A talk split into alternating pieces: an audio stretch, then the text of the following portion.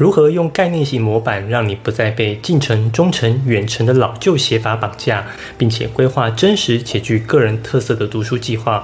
今天就来聊聊学习历程自述的二部曲——读书计划。这是一个用生活实例提供专业辅导知识的频道，希望能够提供你在生活难题上的建议。我是 Forty Seven，每周八分钟，云端辅导室陪你聊聊心理事。上周我们讲到自传的相似度很高，以至于很难区分高低；而读书计划的相似度更高，而且高到难以想象的地步。最有趣的是，不管你念哪个科系，读书计划几乎都一模一样。如果你现在正准备要写读书计划，我来猜猜你要写什么？你应该会写近程、中程、远程计划。进程一定有读英文，认真一点的，可能还会好好的把高三下的课业顾好。中程则是好好读书，顺利修完每个必选修学分；远程就是考证照、考研究所、找工作。不管你是什么科系，几乎百分之九十九都是这样写。那请问教授要怎么评分？在我个人的硕士论文研究中，读书计划的区分度是最低的，因为大家写的都一样，所以分数几乎没有差别。因此，同学读书计划真的是写心酸的。那你说读书计划重要吗？当然重要，几乎每个校系都要看。所以，如果你想在读书计划脱颖而出，你一定要把这支影片看到最后。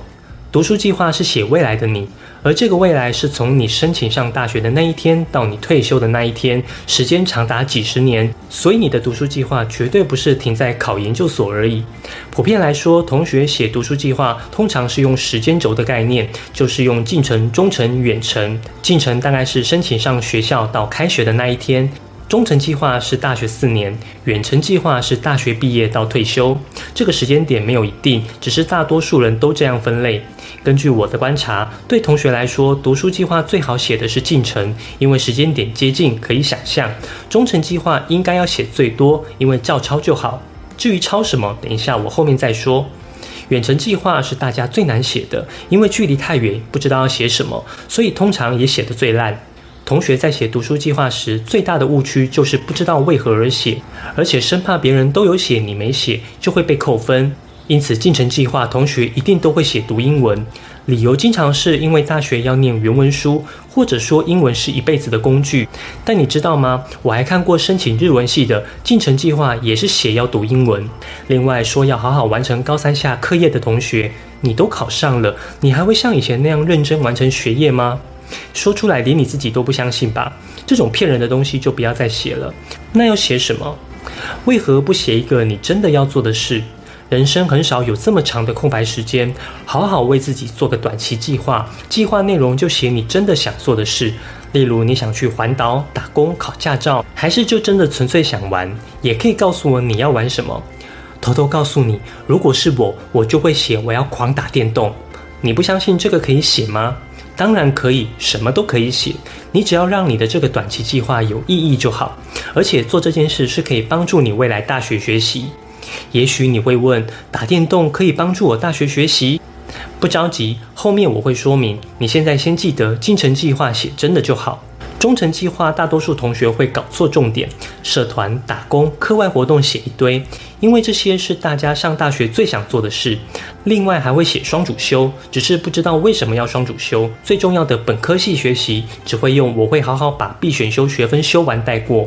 给我的理由常常都是，那不是学校都安排好的吗？我还要写什么？那请问你的大学跟高中有什么不一样？还不是听从学校的安排？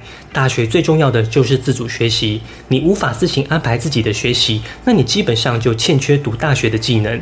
你可以去看看自主学习这支影片。忠诚计划要写什么？简单来说就是抄，抄什么？就是抄校系官网的内容，但不是要你原封不动的照抄，而是要在有限的篇幅内统整跟重点描述。你可以从课程地图中着手，谈谈该校系的课程有什么特色，另外搭配师资阵容、软硬体设备、姐妹校的合作、校友资源等等，把这些内容整合起来，成为你中程计划的主轴。另外再加上你的社团、打工、双主修那些，中程计划就很够你写了。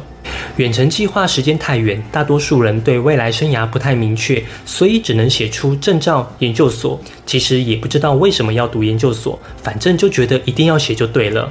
好好取得证照，有一份工作，这不是人人都这样吗？那你干嘛要写在这边浪费教授时间？比较认真的，可能还会写下该职业的养成计划，例如从实习医生变成主治医生，实习教师变成正式教师，律师变成法官等等。这些不是大家都一样吗？我不太懂你写在远程计划的意义，那是职业的培育计划，不是你的远程计划。那这样远程要写什么？我希望你好好想想你未来要做什么。而这件事是可以让你做一辈子的，例如想当什么样的医生、什么样的老师、什么样的律师，好好的描述这部分就是你的远程计划。听到这边，你大概知道时间轴的读书计划怎么写，但我要给耐心听到这边的同学一个大礼包。刚刚我讲的那三个时间计划都只是各自独立，其实并没有串联。真正一份完整的读书计划是需要将这三个时间计划串联起来，并且让它整个有意义化。接下来我就要无私分享我的独门心法——概念型模板的读书计划怎么操作。我建议先从远程写回来。首先，同学要先去思考你未来想成为什么样的职业，但这个职业前面要有一个具体的形容词，句型就是“叉叉叉”的职业。例如，我想成为帮助网络成瘾孩子的英文老师，并且可以描述为何你要成为这样的老师，好好花篇幅描述这个动机跟原因非常重要。接着，如果有具体的方法，也可以写在这边。有了这个远程目标，我就可以来写忠诚计划。之所以会选择就读该校外文系，是因为该校的课程、师资、设备等等。因为要成为英文老师，所以我得修习教育学程，取得教育学程的资格是什么什么。因为我特别想用英文帮助网络成瘾孩子，所以我想加修心理辅导相关课程或双主修相关内容等等。接着参与服务性社团或办理戒除网络成瘾工作坊，你的其他打工或课外活动也可以围绕在帮助网络成瘾孩子的英文老师为主轴设计。最后进程计划，我想体验网络成瘾会是什么状态，所以我决定要测试自己要多久会网络成瘾，网络成瘾会出现什么症状，所以我这段时间规划自己要用多久的手机。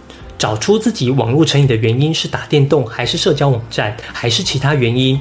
甚至看看不同年龄层、性别会不会有不同的网络成瘾反应。最后想看看是否能够透过英文学习转移网络成瘾的注意力。讲到这边，你有没有觉得你的短程计划可以好好打电动了？关键是串联未来目标，将现在的行为有意义化。当然，这是我建议的写法，你不一定认同，你还是可以用你想呈现的读书计划写法。概念型模板就是用你真实的想法套用在我们常见的学习历程字数的样板中，只有真实才会有属于你的特色。如果你能够跳脱时间轴的写法，必定会比我上面提的写法更为出色。如果你有更创意的写法，请务必留言告诉我，让我们一起学习成长。如果你觉得我的影片对你有帮助，希望你可以点个赞，不仅方便保存影片，也可以让影片推荐给更多有需要的人。如果你有什么升学相关的问题，或者希望我做什么主题的影片，可以在下方留言，我会一一回复你。云端辅导室陪伴你生活大小事，我们下周见。偷偷告诉你，如果是我，我就会写我要狂打电动。